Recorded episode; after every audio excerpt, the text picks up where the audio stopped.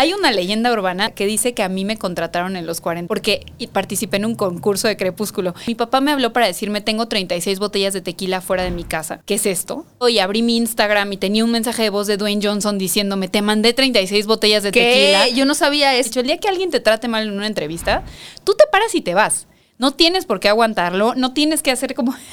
Y entonces yo le pregunté eso. Yo no sé cómo se salió de control tan rápido. Te estaba mega, mega, mega devaluando. Como tarugueando, ¿no? la palabra. de una forma muy grosera. No sé si, si eh, puedo decir ¿Pendejeando? que me estaba pendejeando. Fuera de foco presenta. Fuera de foco presenta. Hablando de cine con. Conducido por Gaby Mesa.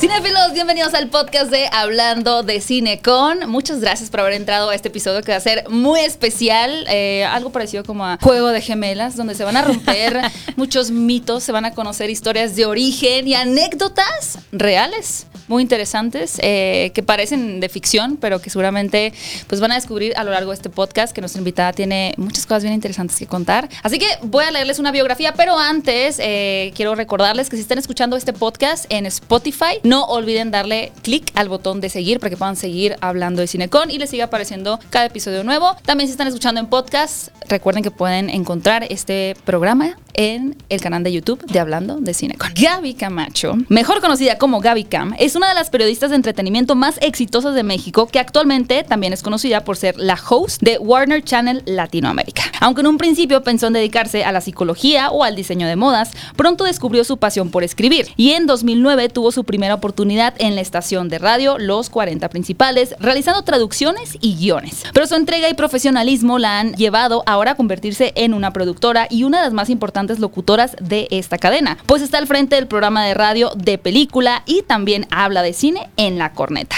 Gaby tiene una muy larga experiencia presentando también alfombras rojas de talla internacional, entre las que destacan Calabozos y Dragones recientemente, Black Adam, Top Gun, Shotgun Wedding, donde estuvo presente en Estados Unidos con Jennifer López. Gaby ha entrevistado incontables figuras de Hollywood como Tim Burton, Robert Pattinson, Brad Pitt, Dwayne Johnson, quien ya hasta la reconoce, entre muchas más. Pero nuestra invitada se escribe a sí misma como una nerd apasionada del cine, de la Fórmula 1, el glamour y la cultura pop. Así que mis queridos cinefilos, hablemos de cine con Gaby Gaby, ¿quién escribió esa biografía y cómo sabe tantas cosas de mi persona? chat GPT. Tengo miedo. No, no es cierto. ¿Te has buscado en chat GPT? Nunca. Yo sí, fíjate. ¿En serio? Sí, decía puras tonterías, como que Gaby Mesa es una conductora de un programa de comedia de salsa y yo, sí, es Gaby Mesa del multiverso. Del multiverso. Esto es un multiverso. Es un multiverso. Qué barbaridad. Qué bonito estar aquí. Gracias por invitarme. Yo feliz. Hay muchas cosas de qué hablar. Eh, voy a intentar recordar cuándo nos conocimos. A ver, porque yo entré, yo fui parte junto con Alex Montiel como de esta camada digital ¿Tú cuánto tiempo tenías ya en este escenario de la crítica cinematográfica o, todo este contenido como de cine en los medios? Estoy pensando, yo tengo 14 años en los medios, pero yo creo que no creo que tú y Alex hayan llegado mucho tiempo después de mí. Ok. Porque sí recuerdo, yo fui como parte de una generación extraña que trabajaba en medios tradicionales, pero que intentaba migrar a video. Ajá. Y ahí fue donde los conocí a ustedes, que ya estaban como en la parte digital completamente. Me acuerdo mucho de ese momento porque, claro, había eh, periodistas de la vieja escuela de, pero ¿cómo? Ahora ya traemos youtubers. Y yo, qué bueno, es increíble esa situación. Yo creo que debe haber sido como unos tres años tal vez o cuatro. tú ya. Sí, yo creo que sí, porque yo empecé, te digo, hace 14 años, pero no empecé haciendo entrevistas y todo eso. O sea, eso lo debo haber empezado a hacer como dos años después. Yo creo que como a los tres años de empezar, por ahí te conocía, bueno, conocí a Alex primero y después a ti. O sea, ahí vamos, ¿eh? Ahí, nos vamos, amiga. Me, me, llama la atención que te defines como en una... Mm, como parte de una generación muy peculiar y es que tienes toda la razón, o sea, porque quedaste un poco en ese en medio in between de radio, de televisión tradicional, prensa, pero la llegada como de este contenido digital. ¿Actualmente te sientes más de un lado que del otro? ¿O sientes que eres yo soy Hannah Montana? yo soy. ¿Sabes algo? Ojalá, no, no tengo lo mejor de los mundos. Te voy a ser súper sincera. Yo sigo aprendiendo del lado de ustedes. Yo siento, me, me, considero un poco más de medios tradicionales. Lo que pasa es que mi llegada a esto fue muy rara porque yo no empecé ni en radio ni en televisión. Yo de hecho empecé en los 40, bueno, obviamente como practicante haciendo traducciones y demás. Pero luego mi primer acercamiento con público, artistas y demás era conduciendo eventos dentro de la estación. Ajá. Yo no estaba al aire en ningún lado, no estaba Era ni en tele. ni en- interno. Era interno y además hacían, ahí empezábamos como, bueno, vamos a sacarlo en video, ¿no? Mm. Pero no me siento ni de un lado, me siento más periodista tradicional en muchos aspectos, porque sí soy como un poco de la vieja escuela en algunas cosas.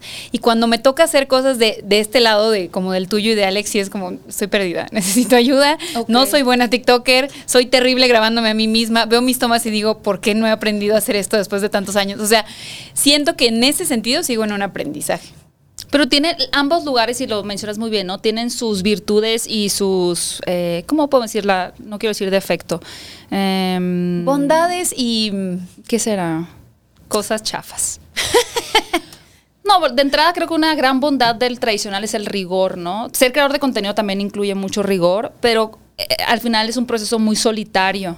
Y creo que, por ejemplo, trabajar en un programa de radio, en un programa de televisión, en un periódico, en una revista, incluye toda esta maquinaria de más gente a la que le tienes que rendir cuentas, de la que formas parte de este engranaje, ¿no? Y como que eso te da otro, otro tipo de responsabilidad. No quiero decir más responsabilidad porque es diferente, pero otro tipo de responsabilidad que de pronto si, por ejemplo, yo sí tuve un trabajo de, pues no quiero decir Godín, pero trabajaba en una productora de 9 a 6 de la tarde y pues tuve esa experiencia. Pero pienso que si no lo hubiera tenido y siempre hubiera sido como yo, yo, yo, yo, yo, eso también es como...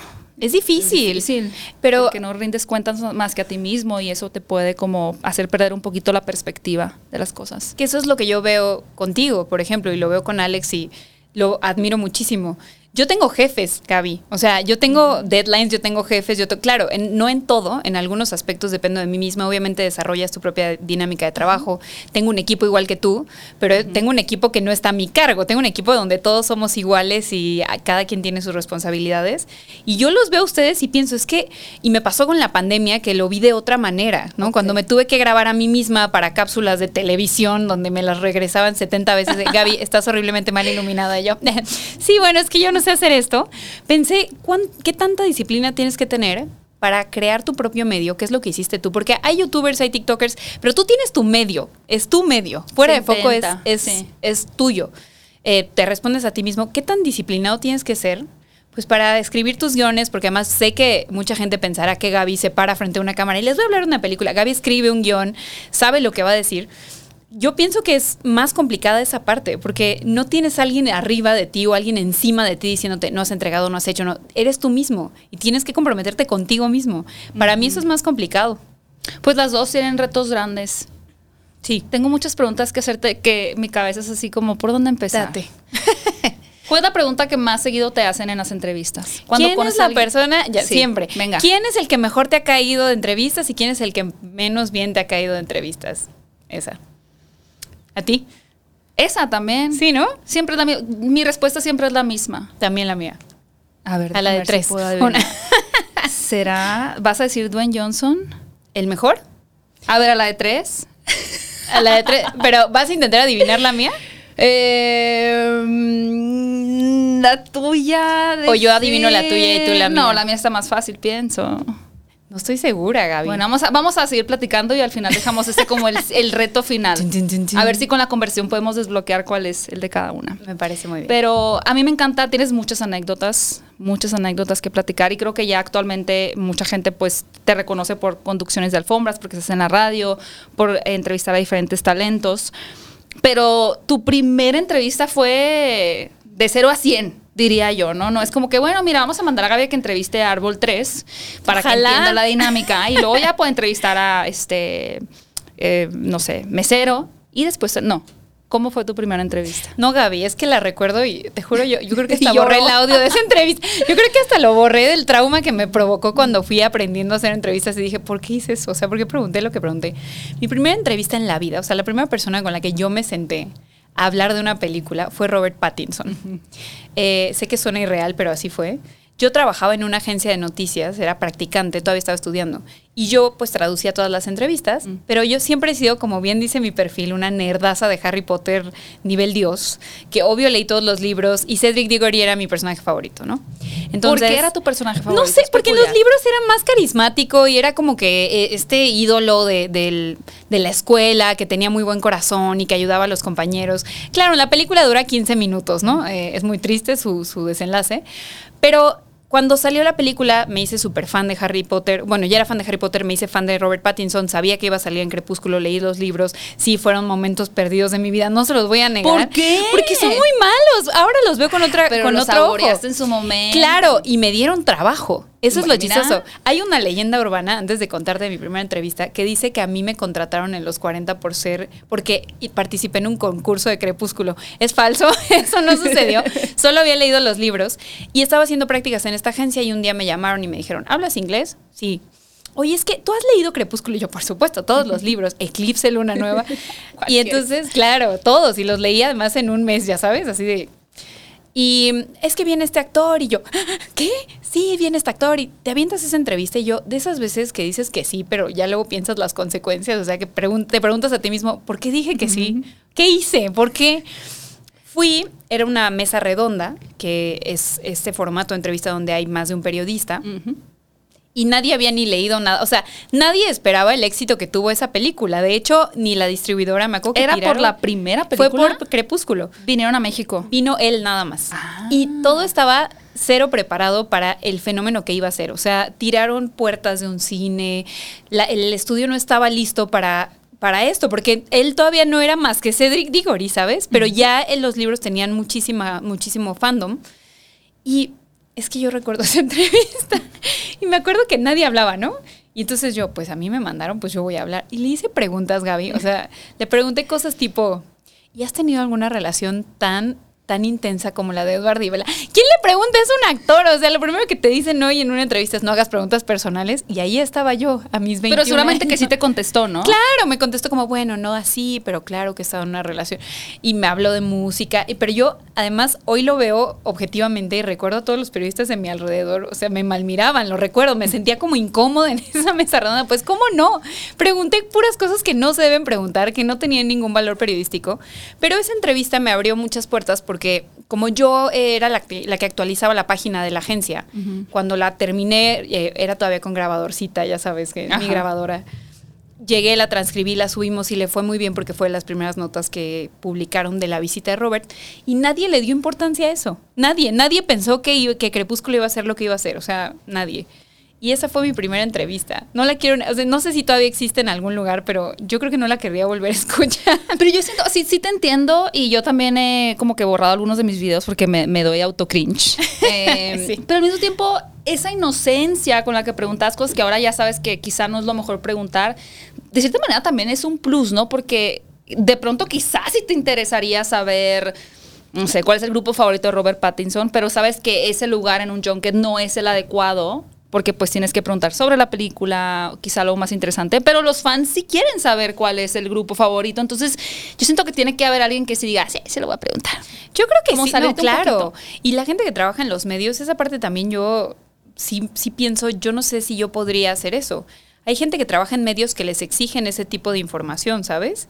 Yo no me veo a mí misma preguntándole a alguien como, oye, ¿y, y qué pasó con esa morra a la que le pusiste los cuernos? O sea, no, no me atrevería a hacerlo. Yo tengo la fortuna Oye, de Hugh llevar- Grant, ¿qué onda Hugh- con- qué Sí, onda con. Elizabeth Hurley? Oye, Hugh Grant, claro. ¿Mantienes contacto con Cosas, o, oye, Law, ¿y la niñera qué onda, no? O sea, no me veo a mí misma haciendo eso. Yo tengo la fortuna de llevar prácticamente toda mi carrera en el mismo medio, eh, medios más, medios menos, pero siempre en los 40.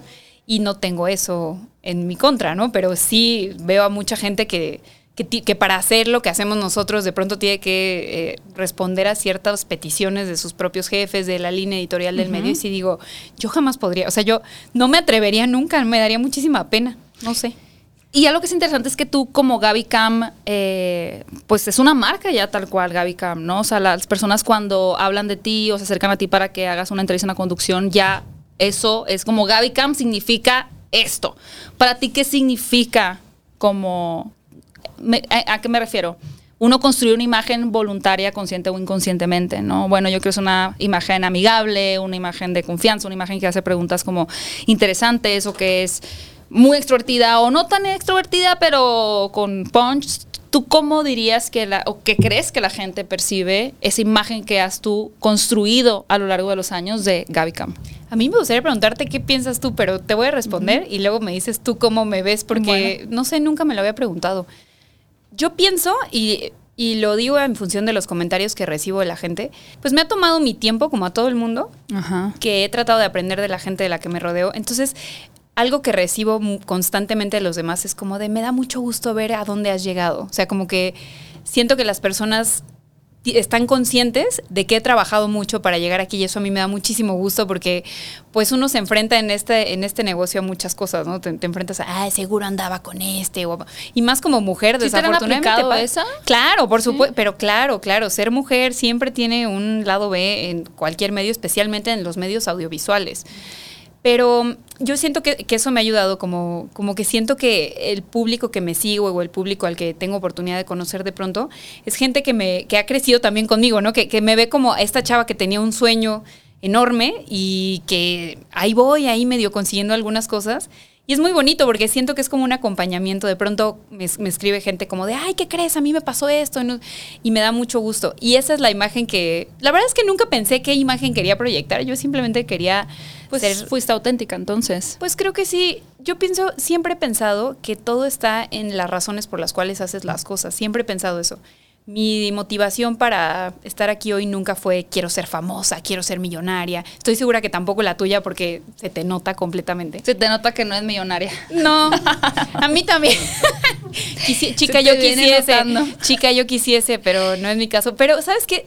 Cuando alguien hace las cosas por las razones correctas, o sea, las haces porque te apasionan, porque te gusta el cine, porque soñabas con ver cómo hacían películas, porque siempre quisiste tener tu propia voz, como en tu caso, siento yo que eso siempre se nota. Y pues yo sí he tratado toda mi vida de ser muy transparente en ese sentido. No, mi intención nunca ha sido que me paren en la calle. Siento hermoso cuando me pasa, no me pasa muy seguido, gracias a los que se detienen a saludar.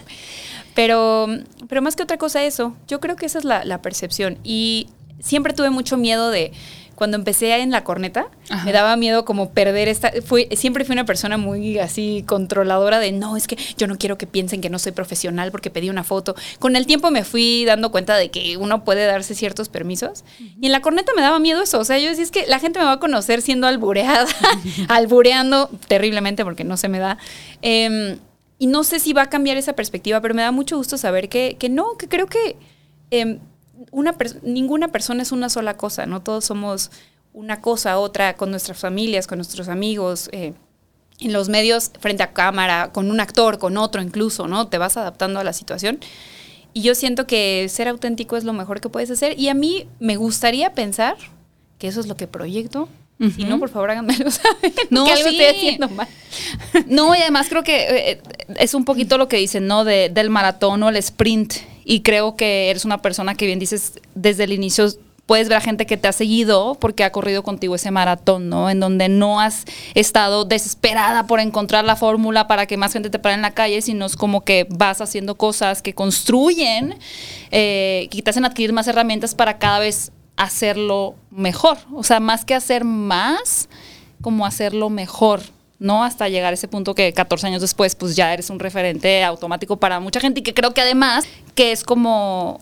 Yo siento que el otro día se lo dije a mi editora. Saludos, Dan, que estás editando ese video. Pero le escribí, que, o sea, dije, quiero que sepas que me da paz trabajar contigo. Y siento que eso tú le das a la gente paz. Entonces, como, ¿quién va a conducir, por ejemplo? Gaby Cam. Ah, ¿Sabes? yo siento que eso es lo que yo siento que eso es lo que siente la gente. Oye, ¿quién va a entrevistar? Ah, ¿no?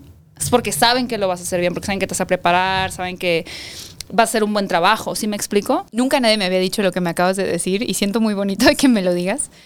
Em, yo siento que yo soy muy exigente conmigo misma, pero independientemente de eso, mi, es que este mérito no es mío, es yo crecí, la verdad, en una familia que me enseñó siempre a, respetar y a valorar lo que, lo que tengo.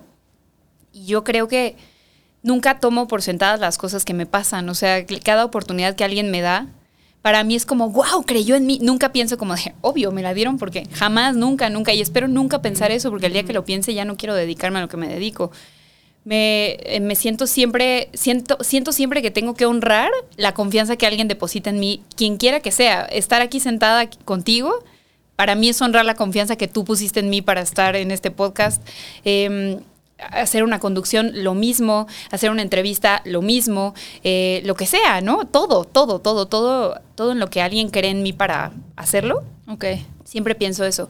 Y eso creo que tiene mucho que ver, te digo, con la forma en la que me educaron. Yo crecí en una familia de periodistas, entonces yo acompañaba a mi mamá al foro de televisión y, y veía todo, cómo lo hacían y demás. Y, y se convirtió yo creo que desde muy pequeña en mis sueños sin que yo me diera cuenta. Claro. Como que lo veía, la veía ella, que era... ¿Qué hacía tu mamá? Mi mamá era periodista de cultura. Ok.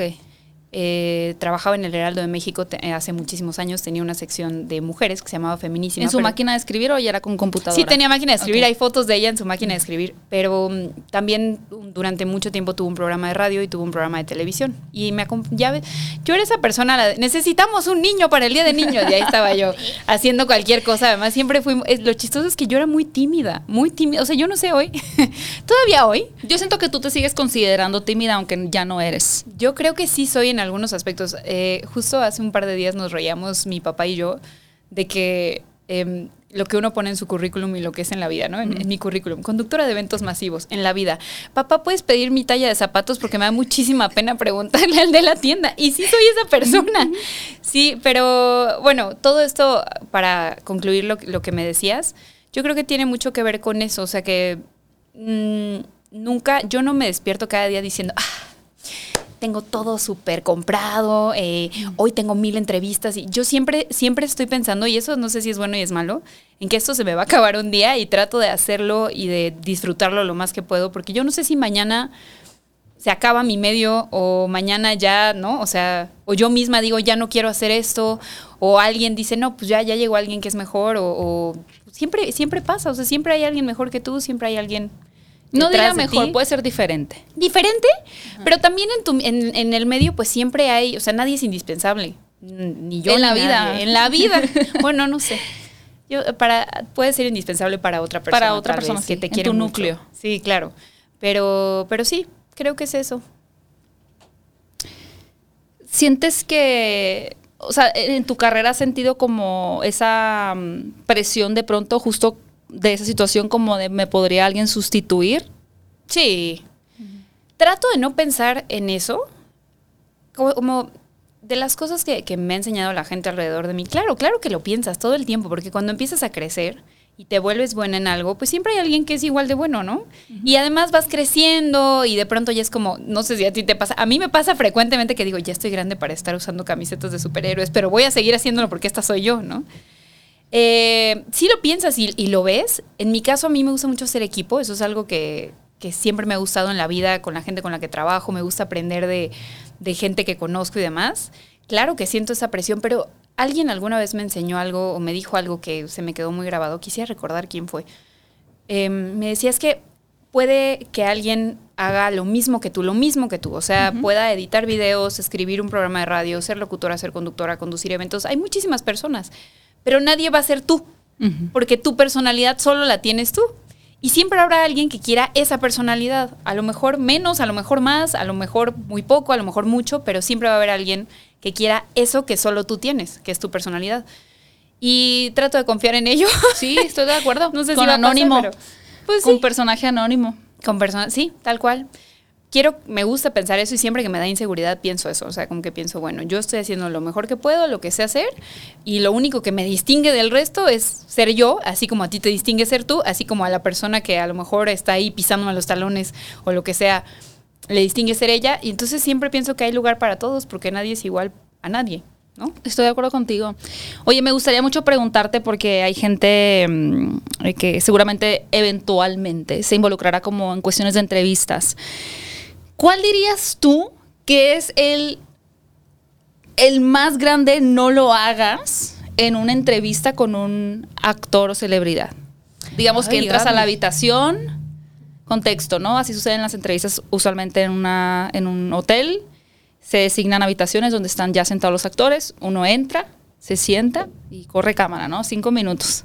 Son cinco minutos nada más, porque luego, porque no Uno le jura que tuvo un día con, ajá, tuve un Sí. día con y tuve tres minutos. Y además son cinco, pero cuando te sientas ya son cuatro, pero Sí. cuando te y luego resulta ya te apuraron son tres. Así es. O quizá para ti misma, ¿cuál sería tu gran? No vayas a hacer esto. No vayas a decir esto. Es que cuando empiezas siempre alguien te intenta enseñar, no sé, o sea, no sé si a ti te pasó o si en algún momento, porque tu caso siento es diferente porque empezaste por tu cuenta. Yo siempre trabajé en un lugar, entonces siempre tuve jefes que me decían esto. Yo me acuerdo mucho que Armando Reina, mi jefe todavía, mi jefe, siempre me dijo, tú no puedes fanear. O sea, tú no puedes fanear. En, el momento en el que tú haces eso, pierdes el respeto.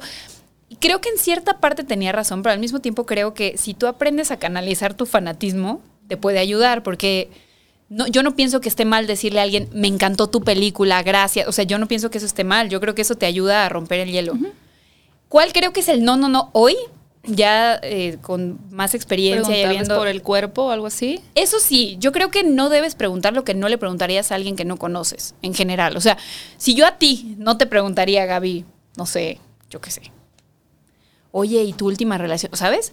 ¿Por qué se lo voy a preguntar a un actor al que me acabo de sentar, lo acabo de conocer cuando me senté, ¿no? O sea, ese es uno de mis, de, de mis pensamientos. No preguntes algo que no le preguntarías a alguien que no es tu amigo. Muy amigo, porque no es tu amigo, ¿no? Esa es una. La otra, creo que son tres. Esa es la primera. La segunda, no te creas más importante que tu entrevistado, porque pasa un montón que oyes gente haciendo entrevistas y es como, es que yo vi Star Wars y me encantó porque en la primera película, no sé", y la pregunta termina siendo como de, ¿estás contento? ¿Verdad? Sí, exacto. Y eso siempre desvía la atención. En las entrevistas eso también es algo que es difícil, pero tienes que aprenderlo. Tú no eres importante en las entrevistas, tú no eres importante. O sea, te puedes hacer notar si quieres por tu estilo, por quién eres, porque lo que sea, ¿no? Yo estoy segura que la gente que te sigue es gente que quiere verte a ti haciendo una entrevista, claro. Pero en general, si te están dando esa posibilidad es porque la otra persona tiene algo que contar algo de qué hablarte, de su película, de su proyecto. Entonces siento que cuando pierdes de vista eso, o sea, cuando es como que quiero resaltar y quiero lucirme y todo, pierdes de vista por completo el objetivo de estar sentado con alguien y, y- y la conversación ya no fluye porque es como egocéntrica, ¿sabes? Es como te quiero demostrar y quiero... Y la otra cosa eh, que creo yo es un súper no, es no te sientas menos que tu entrevistado. Nunca, nunca. Son iguales y los dos están trabajando. Tú estás trabajando de tu lado y él del suyo, pero no porque él sea una celebridad o una estrella o un director sazo. Es más importante que tú eh, como persona. No me refiero Claro. al, al momento, sino como persona. Y mi jefe, y eso es otro consejo que Armando Reina me dio en su momento, siempre me lo ha dicho, nunca lo he tenido que hacer, pero siempre me ha dicho, el día que alguien te trate mal en una entrevista, tú te paras y te vas. No tienes por qué aguantarlo, no tienes que hacer como, no, o sea, puedes con, la, con el mismo valor que tienes como ser humano decir yo no estoy aquí para que tú me trates mal, estoy haciendo mi trabajo, me voy. Yo pienso que eso eh, es, es- otro no, o sea, no te sientas menos nada más porque el otro es famoso o, o porque lo que sea. Son, los dos son personas que van al baño también y que comen yo- y que... Yo ¿no? siempre pienso eso, la verdad. Claro, claro. Estuve pensando mientras decías ese último consejo, lo digo, no lo digo, lo digo, no lo digo. Vas. Pero a ver, uno se pone nervioso siempre antes de entrar a entrevistar. Creo que es una, un signo, no que tenga que ser obligatorio, pero es un signo de que todavía te importa si vas a hacer un buen trabajo, ¿no? Porque cuando es algo, es como decir, bueno, eh, tienes que mm, ir a comprar al Oxxo unas galletas, pues no te pones nervioso porque sabes que es algo intrascendente y pues ya lo dominas. Pero entrar a entrevistar a alguien... Es como, mm, ¿no? Y te Entonces, importa, yo sí claro. me los imagino en el baño, la verdad. Bien Con diarrea y todo. Con bom- como diría mi amiga de los 40, con bomi popi. Sí. ¿no? Porque digo, o sea, esta persona también le ha dado diarrea y eso me hace como humanizarlo. Eh, no sé si podría pensar eso con Charlize Theron, pero ahora ya te hice pensarlo y ustedes también. Mira, mi abuelo decía que Dios nos hizo agujerados para no morir reventados. No Por lo tanto, me hace pensar a todos, ¿eh? A todos. También Charlize Sí. Eso te da, dices, bueno, somos, sí nos parecemos en algo. Claro, ¿no? al final todos somos personas. Y Sí. yo, yo siento que también eso que de pronto hacemos de. Son actores, ¿sabes? Y a mí me ha tocado en entrevistas que me lo digan así. Somos actores, no estamos aquí para salvar al mundo, ¿no? Ah, no, es- sí. no somos eh, médicos, ¿no? En medio de una pandemia. Pues también eso no, no demerita nada lo que hacen. Yo creo que todas las profesiones son valiosas, todos los trabajos son valiosos, todos los estilos de vida son valiosos, pero pues al final así es, ¿no? Tú te sientes con esa presión porque sabes que eres el tema es que siento que en el mundo del junket, como lo explicabas ahorita de las entrevistas, de los días de prensa, como que tú te sientes especial porque sabes que mucha gente quiere estar ahí y que hubo un proceso de, a ver, escogimos 10 medios, pero solo quedaron 5 y tú lo lograste en el número, ¿no? Quedaste en el 3 y te dimos la entrevista. Tú, nosotros sabemos eso cuando estamos ahí, pues eso lo traes cargando cuando te entras a hablar con alguien. Pero al final es una charla. Y cuanto más, si algo he aprendido es que cuanto más relajado estés y cuanto más tú seas, mejor van a salir las cosas. Porque entonces, si tú eres simpático o tú te gusta hacer bromas o lo que sea, la otra persona va a responder a eso. Y yo al contrario pienso que los actores, los, los directores, etcétera, se sienten bien cuando se topan con alguien que no los idealiza tanto, ¿sabes? Que, que los trata como gente, como gente. Esa es mi impresión. Puede que esté equivocada, pero eso creo yo. No, y es una gran técnica. Sí, sí lo pienso. Y sí, sí creo que, o sea, a lo largo de los años, obviamente me sigo poniendo nerviosa, obviamente me sigue importando mucho, pero ahora que me siento más cómoda, porque Contigo claro, misma. Es que no solo es el actor también, o sea, en nuestro caso en particular es el actor, pero es el crew, pero es el publicista, pero es la cámara, pero es me veo bien, pero me veo mal, pero ya, ¿no? Casi siempre hacen que nos veamos mal. La verdad es Casi siempre la luz del entrevistado Es está espectacular. medio jodida para que tú nunca te vayas a ver mejor que el actor. De acuerdo. Pero te ves gacho, gacho, gacho. Completamente. Ver, Te van estudiando así en el pasillo que cuál será su ángulo malo. Ah, no, pues mira que muévele la silla para que quede así. Bájale la cámara para Sí. hacerle papada Y shot. me- que le salgan aquí unas ojeras acá. Tienes lo- toda la razón en lo que estás diciendo. Sí, tú, tú te ves en el espejo, te arreglas, dices, me veo espectacular. estoy Te increíble. sientas, sales, te dan el material y es como, o sea, Me puedo ¿qué? no, puedo no ponerme. sí, es cierto. ¿Me puedo hacer fake, deep fake en la cara? ¿O ¿Qué pasa aquí? completamente, completamente, tienes toda la razón. Pero es que toda esa presión pues influye también, porque no es, no es estar así, es estar no, con no, otras personas que están al pendiente de lo que está. Y luego la gente no sabe eso, pero cuando estás en un día de prensa, hay un green room donde hay gente que normalmente es del equipo del actor viendo tu entrevista mientras tú estás ahí. O sea, no conforme con los 10 tipos que hay adentro del cuarto donde estás tú, hay otros 10 viéndote en otro lugar, ¿sabes? Y pasa cualquier, ustedes no saben esto, pero pasa cualquier cosa y ya se empieza a movilizar el pasillo porque ya le dijo alguien algo al actor que no debería ser, ¿no? O sea, no sé si te ha pasado, pero que estás en una entrevista esperando tu siguiente entrevista y empieza a ver como barullo en el pasillo del hotel porque ya alguien preguntó lo que no debía y ya se enteró toda la compañía que está organizando la entrevista. Entonces sí es mucha presión. Sí, no, y atención, ¿eh? que sí, has- sí hay casos en los que han vetado a personas por preguntar algo, pues justo, ¿no? Que, oye, Hugh Grant, ¿y qué onda con este, con Elizabeth? Con Elizabeth vetado. O sea, si, vamos a decir, Hugh Grant estaba promocionando Calabozos y Dragones y tú así le preguntas eso, probablemente Paramount nunca más. Te vuelve a invitar. Te vuelve a invitar Y aunque te vuelve a invitar, el publicista de Hugh Grant te tiene en una lista, Lista negra donde no te vuelven a probar nunca en la vida. Sí, es verdad. ¿Has tenido alguna pregunta que tú sientes que caminas un poco por la cuerda floja? De decir, esto no es personal, pero quizá podría apelar algo personal, ¿la hago o no la hago? Yo creo que sí. Pero tiendo mucho a jugar con la trama de las películas para hacer esas preguntas. Entonces, hasta ahorita he salido bien librada. Solo una vez no he salido bien librada y fue hace muy poquito, Gaby. Fue ¿Ah, horrible. sí? Fue muy horrible, ¿Lo pero no era una pregunta personal. Claro que puedo Venga. contarlo. No saqué esta entrevista porque dije, qué necesidad. Ah, no sacaste la entrevista. No. Hace no mucho hice unas entrevistas con dos actores súper famosos y estaban ellos dos y otros actores como secundarios. Con los actores muy famosos me fue muy bien. Y con los actores secundarios había uno, un español cuyo nombre no voy a mencionar, un actor español, que en sus últimos personajes había interpretado como, eh, ¿cómo explicarlo? Como, es que no eran villanos propiamente, pero como este tipo de personajes más oscuros. no, eh, este tipo de personaje que me- medio misógino, que de pronto, o sea, un- eh, tipos ego, ególatras, egoístas, eh, que los conduce el dinero, cosas así. Y entonces yo entré a la entrevista pensando, pues le voy a preguntar sobre qué se siente o, o por qué, o qué, qué recibe él como actor.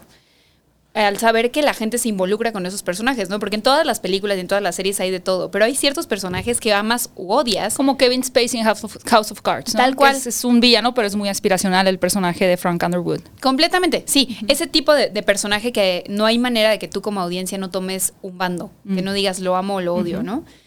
Y entonces yo le pregunté eso y me preguntó, ¿por qué me estás diciendo eso de este personaje? Y yo, bueno, pues porque es un personaje que está un poco ¿Te pusiste nerviosa cuando te dijo eso? La verdad, no. Eso me sorprendió mucho de mí, porque yo sí soy de las que empieza... como, eh, eh, eh, No sé. Pero como era en español, te voy a decir que fue, Ah. fue en español, fue en Los Ángeles, y toda la gente que estaba a mi alrededor hablaba inglés, solo él y yo hablábamos español, y una chava que estaba ahí.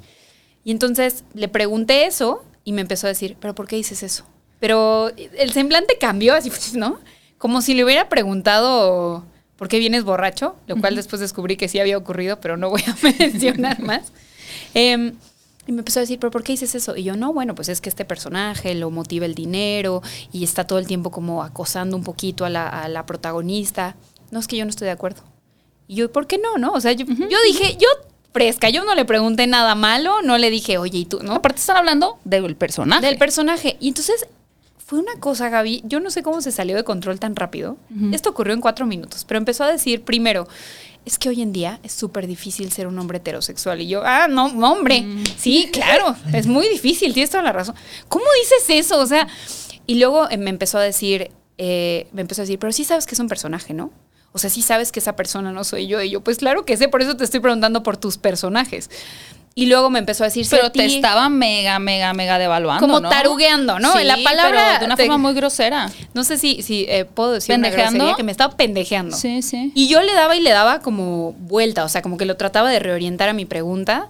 Y luego me empezó a decir, si a ti te ofrecieran un papel, si tú viniendo de un país como el mío, eh, te ofrecieran un papel eh, en una película internacional, ¿tú no lo aceptarías? Más bien claramente él estaba frustrado. Completamente. Por el personaje. Y entonces le detonaste esa frustración y se fue en contra tuya. El trigger que le llaman. Lo triggereaste muy cañón. Exactamente. Y entonces, pero yo intentaba regresar y intentaba regresar y entonces al final, cuando no, ya terminó tenso. la entrevista, que se sentía ya un ambiente en el cuarto así, a pesar de que la gente no estaba entendiendo lo que pasaba, se notó que no la estábamos pasando bien.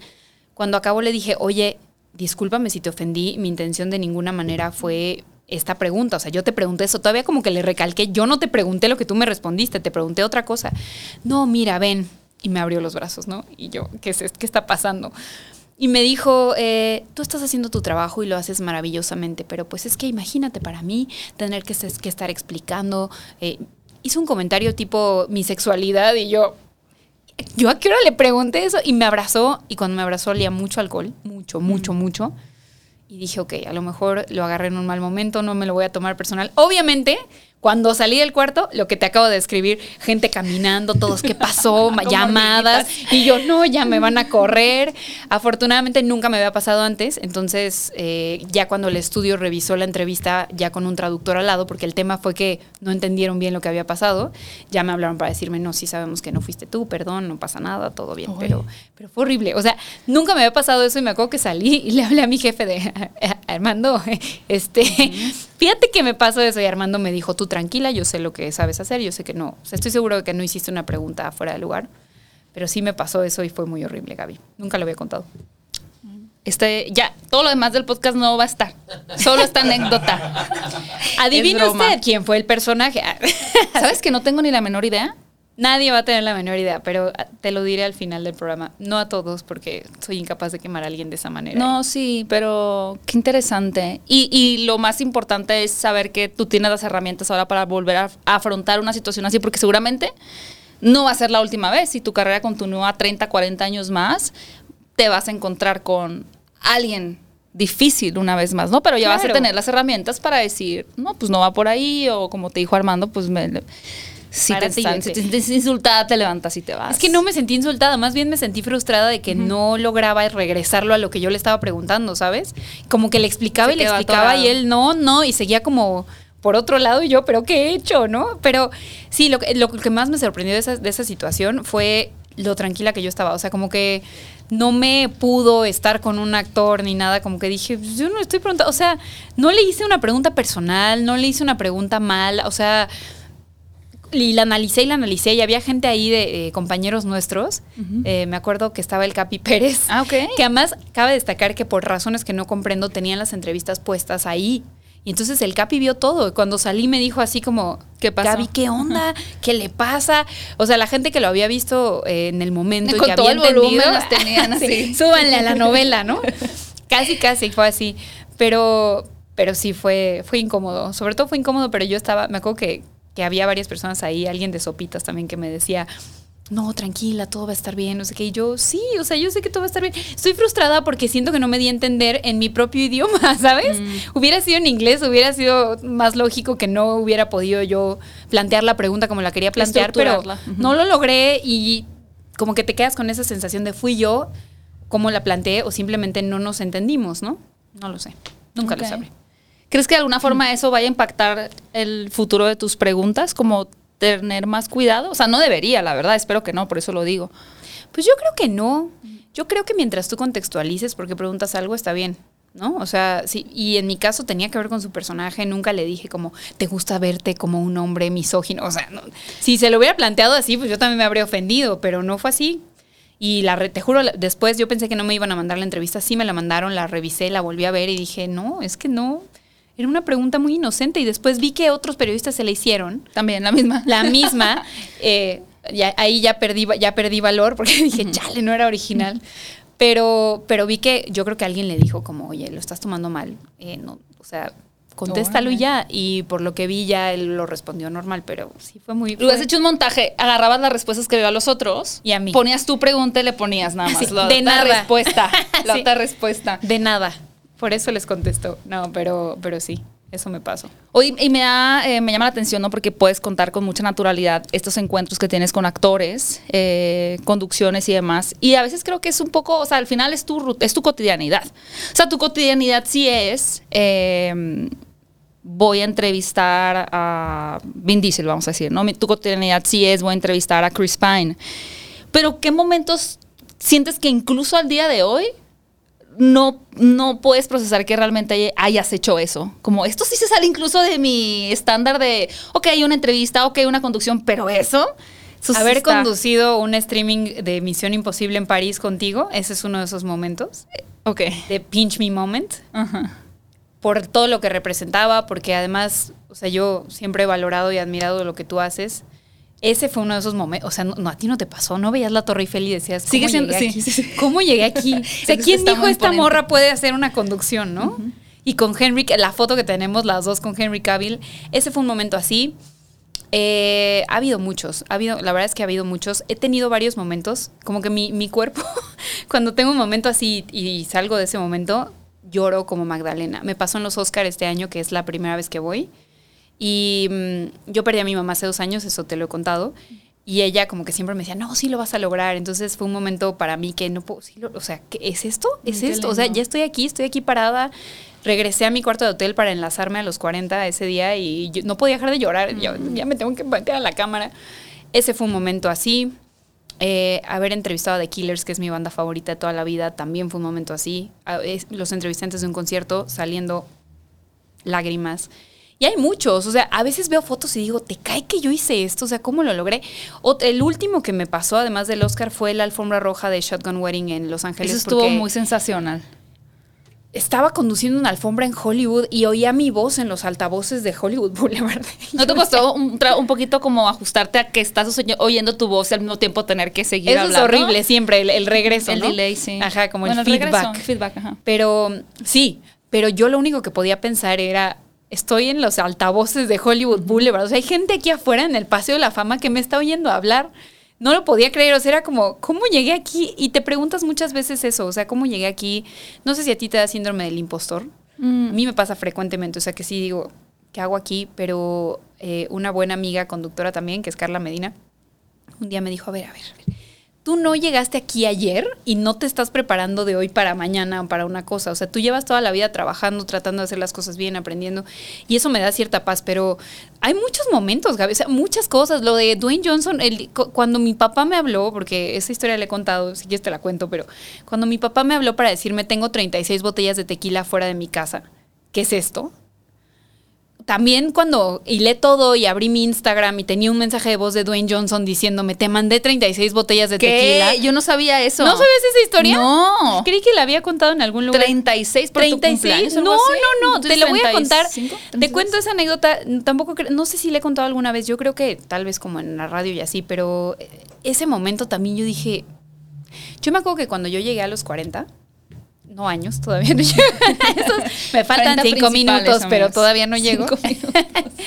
Eh, cuando llegué y, pues me tocaba ver que iban artistas a la cabina y que Mm. saludaban a Facundo y a todos, yo decía, ay, qué padre, aquí se hacen amiguis de los artistas, ¿no? Pero siempre lo vi muy lejano.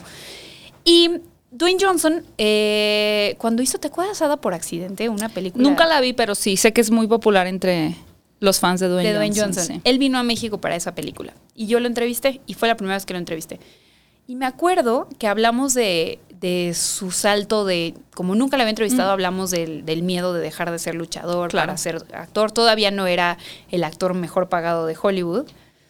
Y me acuerdo mucho de esa conversación porque fue muy inspiradora. Ujú. Pasó eso, me ha tocado como trabajar con él en diferentes cosas. Hice la alfombra roja de La Falla de San Andrés, fue de las primeras que hice. Eh, varias veces me tocó entrevistarlo. Y entonces, claro, para Black Adam, hab- había, eh, siempre que yo lo entrevistaba, como que había una extraña familiaridad Mm. que yo decía, alguien le está diciendo, se llama Gaby, viene de México, ¿no? O sea, en, en mi mente no, no tenía claridad de que él pudiera saber quién era yo. Y eh, hubo unas entrevistas que fueron en eh, la mitad en Londres y la mitad en Hawái, y la- las de Hawái eran con él. Y me acuerdo que el, o sea, fue el viaje más... Uno piensa que padre Londres y Hawái, pero cuando pasas 17 horas en un avión ya no está tan padre. Me acuerdo que yo tuité algo así como de, ya no siento las piernas, me duele la espalda, pero todo sea por Dwayne Johnson, ¿no? Y entonces cuando llegué a la entrevista, es más, Pepe, tú estabas ahí. Jumanji, ¿no? Creo que fue en Yumanji. Eh, no, no fue Yumanji, fue, no, no eras tú entonces, eh, fue Hobbs and Shaw. Ok. Cuando llego y me siento, me dice, Gaby, qué gusto. Oye, lamento que ya no sientas las piernas, pero gracias por viajar. Y yo, ¿quién le está leyendo mis tweets a este dude, no? Me sacó muchísimo de onda. Dije, me quedé como. Antes de eso ya habíamos tenido otra entrevista con Kevin Hart, una de estas entrevistas concepto, donde hicimos un juego de a ver quién conocía más al otro y les llevé unas playeras que decían I'm smarter than The Rock y I'm smarter than Kevin Hart. Soy más inteligente que La Roca y soy más inteligente que Kevin Hart. Y la posteó también como que le gustó y desde ahí salió como un juego entre nosotros que siempre me decía, pero yo soy tu favorito, ¿verdad? Más que Kevin Hart. Pero todo muy raro, ¿sabes? O sea, como que yo en mi mente eso pasó en un sueño muy raro. Pasa lo de Twitter, viene, eh, no me acuerdo, que una, alfom- una alfombra, no, eh, Jungle Cruise, que, que creo que fue. Y Mario Sekeli, que es mi compañero, entrevista a Dwayne Johnson y le dice, ay, es que yo soy de México, yo trabajo con Gaby. Y yo hasta cuando me contó me reí, dije, y ha de haber dicho, ah, ok, ¿no? o sea, y le dijo, ay, salúdamela. Y Emily Blunt le pregunta, ¿quién es Gaby? Y Dwayne le dice, todo el mundo conoce a Gaby, ¿cómo no conoce a Gaby? Yo dije, ay, está quedando bien, obvio no sabe quién soy. O sea, lo dejé pasar.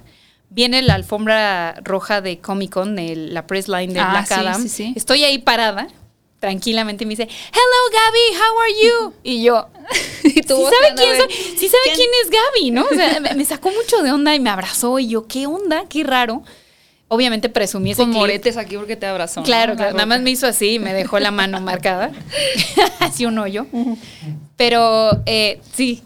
Pero me acuerdo que hasta con- como obviamente me sentía súper orgullosa, lo subí a TikTok y un montón de comentarios así de, ay, qué linda, jura que sabe cómo se llama, pero en realidad... Ah, comentarios pesados. Ajá, Ah. así, pero seguro el publicista le dijo, no sé qué, yo no, es que no había otra persona en la alfombra, o sea, solo estaba el talento. Me sacó mucho de onda, te lo juro. Pasa eso. eh, ¿qué, qué fue lo último que pasó? Ah, bueno, hago Black Adam, la alfombra roja, me saluda con mucho cariño, tomamos tequila. Fue un momento muy chistoso porque subieron una charola de tequila y pues había que tomársela de shot. Y como él nunca me había visto fuera de mi elemento periodístico, fue como, Gaby, toma, ¿no? Hasta me dijo, good drinking, ¿no? Fue chistoso, acabó, bye, gracias. Fui- hicimos la entrevista al día siguiente. Y cuando estábamos haciendo la entrevista me acordé de la entrevista helada de los dientes. Ah. Y entonces me estaba contando que él estaba súper orgulloso que Black Adam. Y no sé, no sé qué me pasó. Pero yo le dije así como, me da mucho orgullo verte aquí porque me acuerdo de esa plática que tuvimos y entonces él se para, me abraza. Todo eso está en video. Les juro que no estoy mintiendo, todo lo puedo comprobar. Es mi momento. Yo sí le creo a mi amiga. Yo también sí le creo. Yo hashtag. sí le creo. Hashtag yo sí le creo. sí, hay cosas que uno cuenta de este medio. Ayer y yo, eh, Gaby y yo lo platicábamos, que, o sea, son reales y quién te va a creer eso, pero yo creo que sí son reales. El caso es que me abraza, todo muy bonito, me dice gracias por apoyarme, etcétera. Salgo del- de la entrevista y detrás de mí llega su publicista y me dice, oye, Dwayne te quiere mandar un regalo, ¿me puedes dar tu dirección? Y yo- Wow. yo, me estaba mudando. Entonces yo pues le doy la de mi papá. o sea, pero ni me acordaba que eso había pasado, Gaby, porque soy súper No despistada. dejaste una hoodie de Shazam. Ajá, de- me van a mandar. perdón. Exacto, me, me imaginé que me iban a mandar ahí un termo. Sí, un termo. Y entonces le di mi dirección, siguió mi vida y un día eh, no había visto el teléfono, veo el teléfono y veo que mi papá me pone, oye, ¿me puedes explicar qué es esto?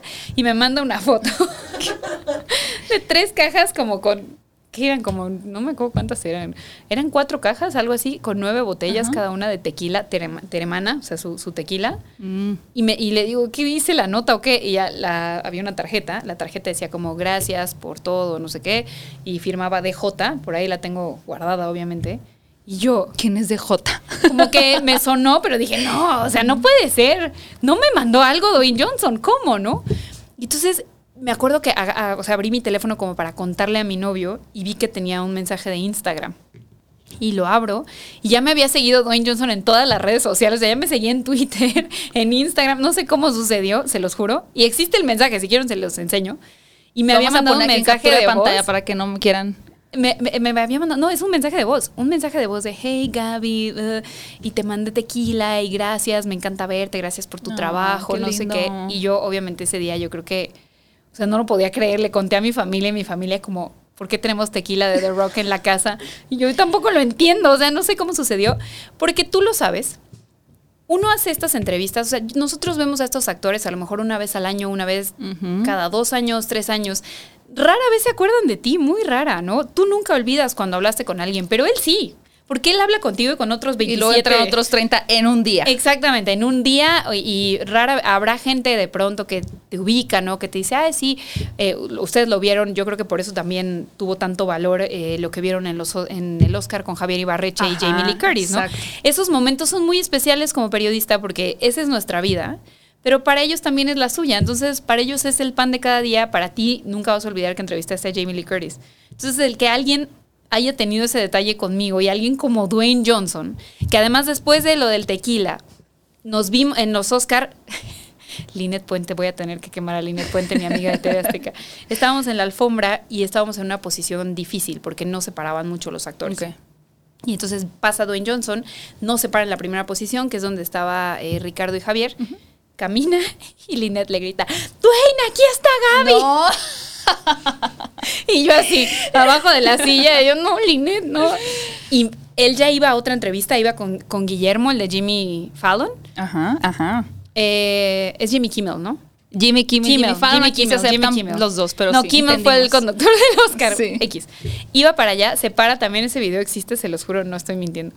Y se regresa a saludarme, me abraza y como me saluda, va a Linet le dice, "Por favor, una entrevista, te lo ruego." Va a darle, darle la entrevista a Guillermo y regresa con Linet y por eso Azteca tuvo Mm. esa entrevista.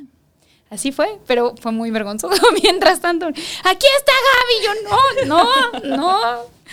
Pero fue muy Pero bonito. está padre porque luego los amigos siento que te empujan a hacer cosas que tal vez tú no lo hubieras hecho de No, no. Dwayne, soy Gaby. No, pero, pero sí está bien que lo hiciera Linet. Sí, y a- obviamente, aparte, pues como te digo, fue mi primera alfombra del Oscar con una de mis mejores amigas de los últimos 10 años Sí. de mi vida. Pues fue increíble y esas cosas, obvio, las vamos a recordar siempre. ¿Fue lo que esperabas la alfombra de los Oscar? ¿Era como tú lo imaginabas? Fue diferente, de hecho te voy a decir que fue raro porque siento que yo estoy muy acostumbrada a hacer tele. Y entonces me llevan a hacer digital y yo sentía que no sabía hacer nada. O sea, como que sentí que te debía haber hablado a Alex o a alguien así, oigan, ¿qué se hacen estas cosas? O sea, ¿cómo me grabo a mí misma sin que me salga la cara de este tamaño, no? Ay, no. O sea, O sea, tú tenías que grabarte con tu teléfono. todo con era la puro cámara. contenido digital. Y no estás para saberlo, pero primera persona que logramos que se pare, Alfonso Cuarón, tu querida amiga, no estaba grabando y fue horrible. Mm, y sí, yo no, sí, sí. puede ser que me esté pasando eso. Afortunadamente había alguien atrás que sí. Entonces ya pudimos salvar eso, pero fue raro en ese sentido porque siento que fui a pasarla bien. No me siento que fui a trabajar, aunque yo tenía mucha presión porque las redes y eso no es tanto lo mío, me cuesta, me cuesta más trabajo. Pero sí, sí fue lo que esperaba. Creo que fue más lo que esperaba por la gente con la que estuve, ¿sabes? Ok. O sea, el estar con Linet juntas y verla de vestido de noche como siempre la había visto en la televisión fue increíble. Wow. Y luego a Javier de que me si lo eres encontré. tú la de la televisión. Sí, sí O sea, es mi tengo 10 amiga. años de amistad, pero eres la de la televisión. A ver, hazle. ¿no? El tradicional a ver, hazle. A ver, hazle. También me encontré a Javier ese día en la alfombra y o sea, Javier y yo no nos conocemos tanto, pero pues es una persona con la que hemos compartido cosas igual, ¿no? No, y, da- seguiremos seguramente. Y me dio muchísimo gusto verlo, o sea, y, y el equipo con el que iba de TNT y de Warner y con Axel Kuchevaski, con Leti, o sea, ver todo eso en vivo para mí sí fue como, no, sí es mi aspiración, o sea, sí quiero algún día, espero, eh, poder hacerlo. no, lo veo hiperviable. Ojalá, Sí. contrátenme, contrátenme para sus conducciones. No, pero siempre sí espero algún día poder hacerlo en, en tele, sí me gustaría muchísimo. Pero fue una buena experiencia, ¿sabes? Como no vivirlo así, sino sin, es- o sea, sin esas presiones cambia todo. Claro. Oye, Gaby, hay, hay como este mito y lo sigo viendo, sobre todo ahorita que salió la sirenita. Todavía no sale la sirenita cuando estemos publicando este podcast. Pero hay mucha esta tendencia, ¿no? De están comprados por Disney, están comprados. por-". Siempre está uno comprado. Siempre. ¿no? Yo sigo aquí esperando el cheque, pero bueno. Yo también. ¿Te pasa a ti eso que, que la gente piense que estás vendida y que hablas bien de las cosas por porque hay un intercambio monetario? Me pasaba más antes, siento que ahorita ya no tanto. Fíjate que sobre todo me pasaba dentro de la misma empresa donde trabajaba con gente que ya no está ahí. Ok. O sea, cuando hacía sección de radio ah, en otros programas que no son la corneta, sí me llegaban de pronto a decir como de, bueno, ya, este, ya sé que te pagaron por esto. O sea, como que me llegaron a hacer esos comentarios entre broma y broma mis compañeros. Y si era como, no, para nada. O sea, no, no es así. Yo tengo, ¿sabes qué? Tengo una política que me gustaría saber tu opinión porque yo siempre pienso, yo no tengo un programa como tal de opinión. O sea, yo tengo un programa de reseñas, que es de película. Y tengo un podcast con Riva donde sí hablamos de las películas y la sección de la corneta, ahí soy un poquito más como, bueno, esta me gustó, esta no. Y yo siempre he pensado que si una película no te- para ti no, mal, no vale la pena recomendarla, ¿para qué le das un espacio publicitario en un programa de radio? O sea, yo prefiero elegir tres series o sí películas que yo considere son una recomendación, que elegir dos que son una recomendación y una que es horrible para tirarle basura. Siempre he sido así. Y mm, obviamente las películas muy grandes, pues sí, no, ni modo que hagas como que no existe Guardianes de la Galaxia, ¿no? Afortunadamente a mí me encantó esa película. Y siempre he hablado mucho desde el yo pienso que es mi opinión, hay para todos, esto tiene bueno, esto tiene malo, porque recuerdo mucho cuando yo empezaba, que como que había este estilo periodístico de y si te gusta eres un tarado, ¿no? O sea, de esta es mi la mi palabra es la ley y La soy autoridad. el crítico de cine y tú no me puedes eh, debatir lo que te estoy diciendo. Y yo siempre he pensado que yo no, o sea, no tengo ese perfil ni esos conocimientos como para ponerme en ese plan. Y siento que además no funciona con la audiencia. Tú como, como fan del cine quieres que alguien te diga, no, pues está buena porque pasó, no quieres que te diga, y si te gustó eres un tarado, ¿cómo te pudo gustar, no? Entonces, ese siempre ha sido mi approach y siento que me ha ayudado mucho eh, para que la gente no piense eso. Pero claro que me ha pasado, a ti seguro también. Una, una realidad es que sí hay campañas en donde una eh, marca te paga para publicitar un producto, un contenido, ¿no? Regularmente me pasa más con series que con películas, porque además con las películas, eh, porque las películas populares, vamos a decir como bien dices, Guardianes de la Galaxia, generalmente sí van a tener una opinión en mi canal. Claro. Entonces, si yo hago una publicidad de esa película, siento que sí se ve Pierdes como, ah, se ve mermado, ajá, entonces prefiero no hacerlo. Claro. Pero de pronto eh, hay, hay ciertas series en las que, oye, pues queremos hacer una publicidad de, de esta serie, que salga en tu TikTok o en tu Instagram. Casi siempre es en mis redes sociales, no en el canal de YouTube. Muy raro, en el canal de YouTube es casi nunca. Y ahí yo siento es como, sí, es como ser una valla publicitaria. O sea, es como poner un anuncio de existe esta serie, estos son los atributos de esta serie. No te voy a decir yo que es mi serie favorita ni que a mí me gustó, pero pues puede interesarte a ti. Si es una pésima producción, así es como, no gracias, que sí lo he hecho de, oye, queremos que promociones esta película, es como, no gracias, o sea, porque tampoco le voy a dar a mi audiencia ni siquiera la sugerencia de deberías ver esto que yo sé que es malo. Claro. De ahí entrada ya hay una barrera, ¿no? Pero eh, eso es importante dejarlo en claro, que sí hay un pago de publicidad y que también a ti te pasa, oye, queremos que promociones, no sé, bands con los Simpsons, ¿no? Claro. Y, y di que los Simpsons te gustan, es como, claro, porque sí me gusta. Pero la otra parte es, y donde hay mucha creencia y, y no es correcta, por lo menos no en mi caso, en el tuyo tampoco, por supuesto, pero en el que compran tu opinión por decir la sirenita. O sea, creo que este, esta idea de que realmente Disney paga y te dice, ten porque en tu por decir". crítica tú digas que te gustó.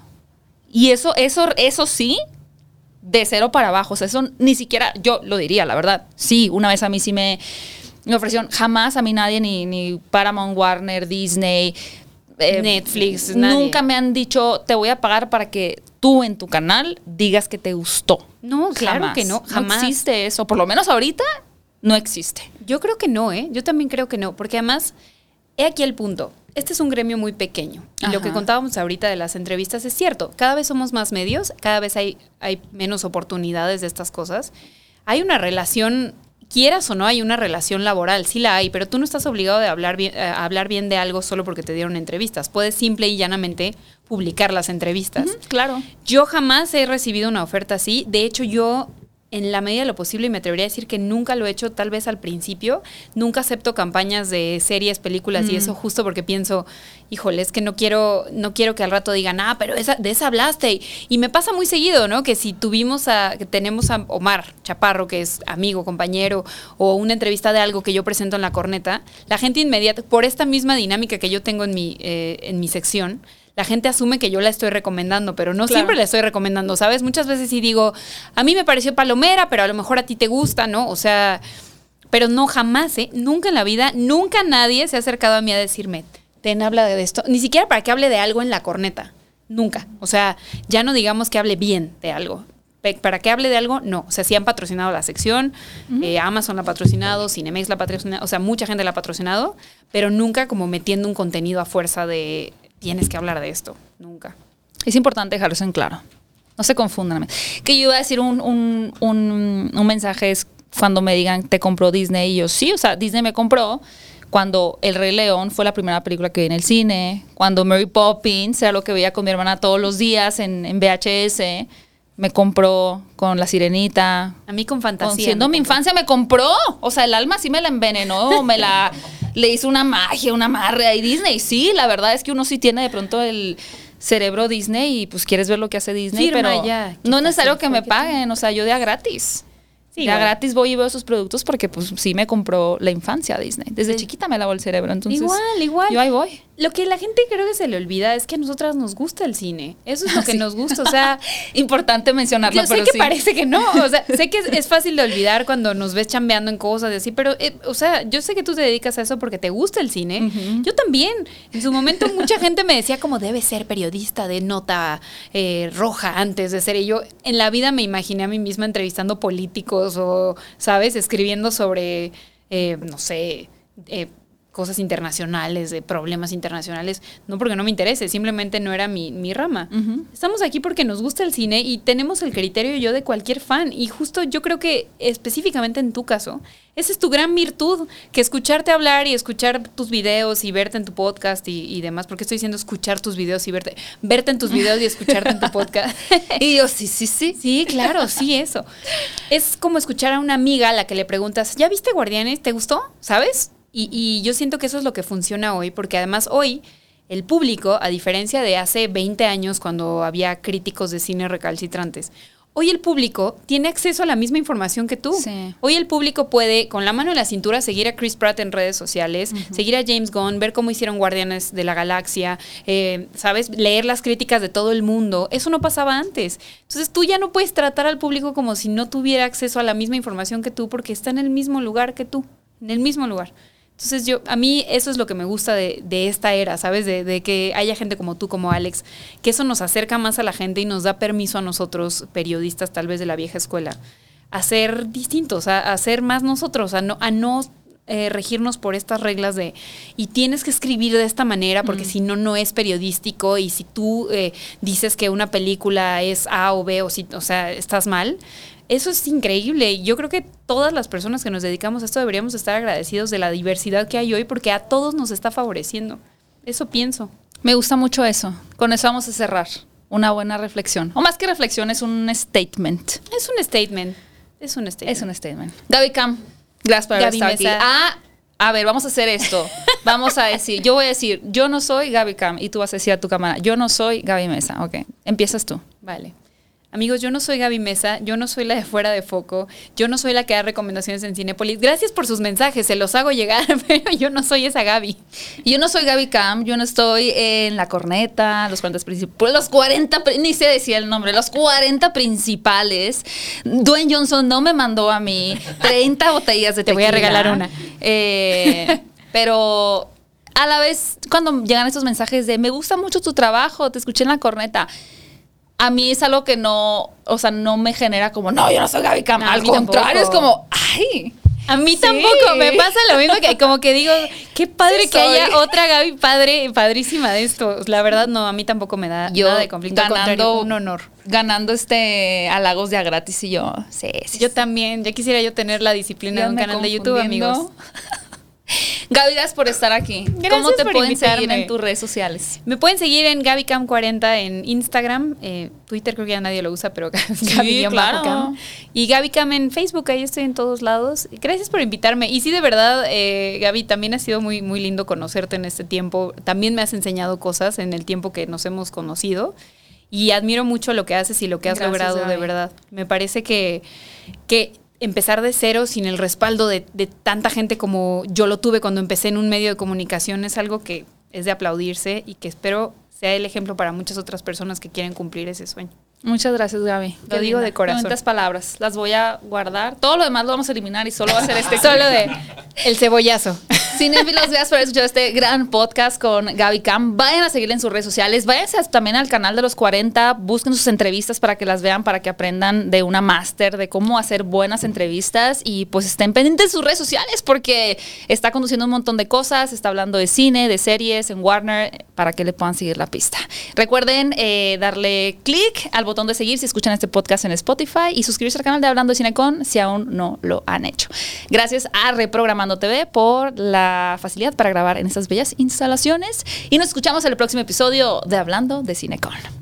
Escucha este podcast en todas las plataformas de podcast. Aquí te dejo con un par de pláticas más para disfrutar y no olvides suscribirte y activar la campanita de notificaciones para formar parte de esta comunidad cinéfila.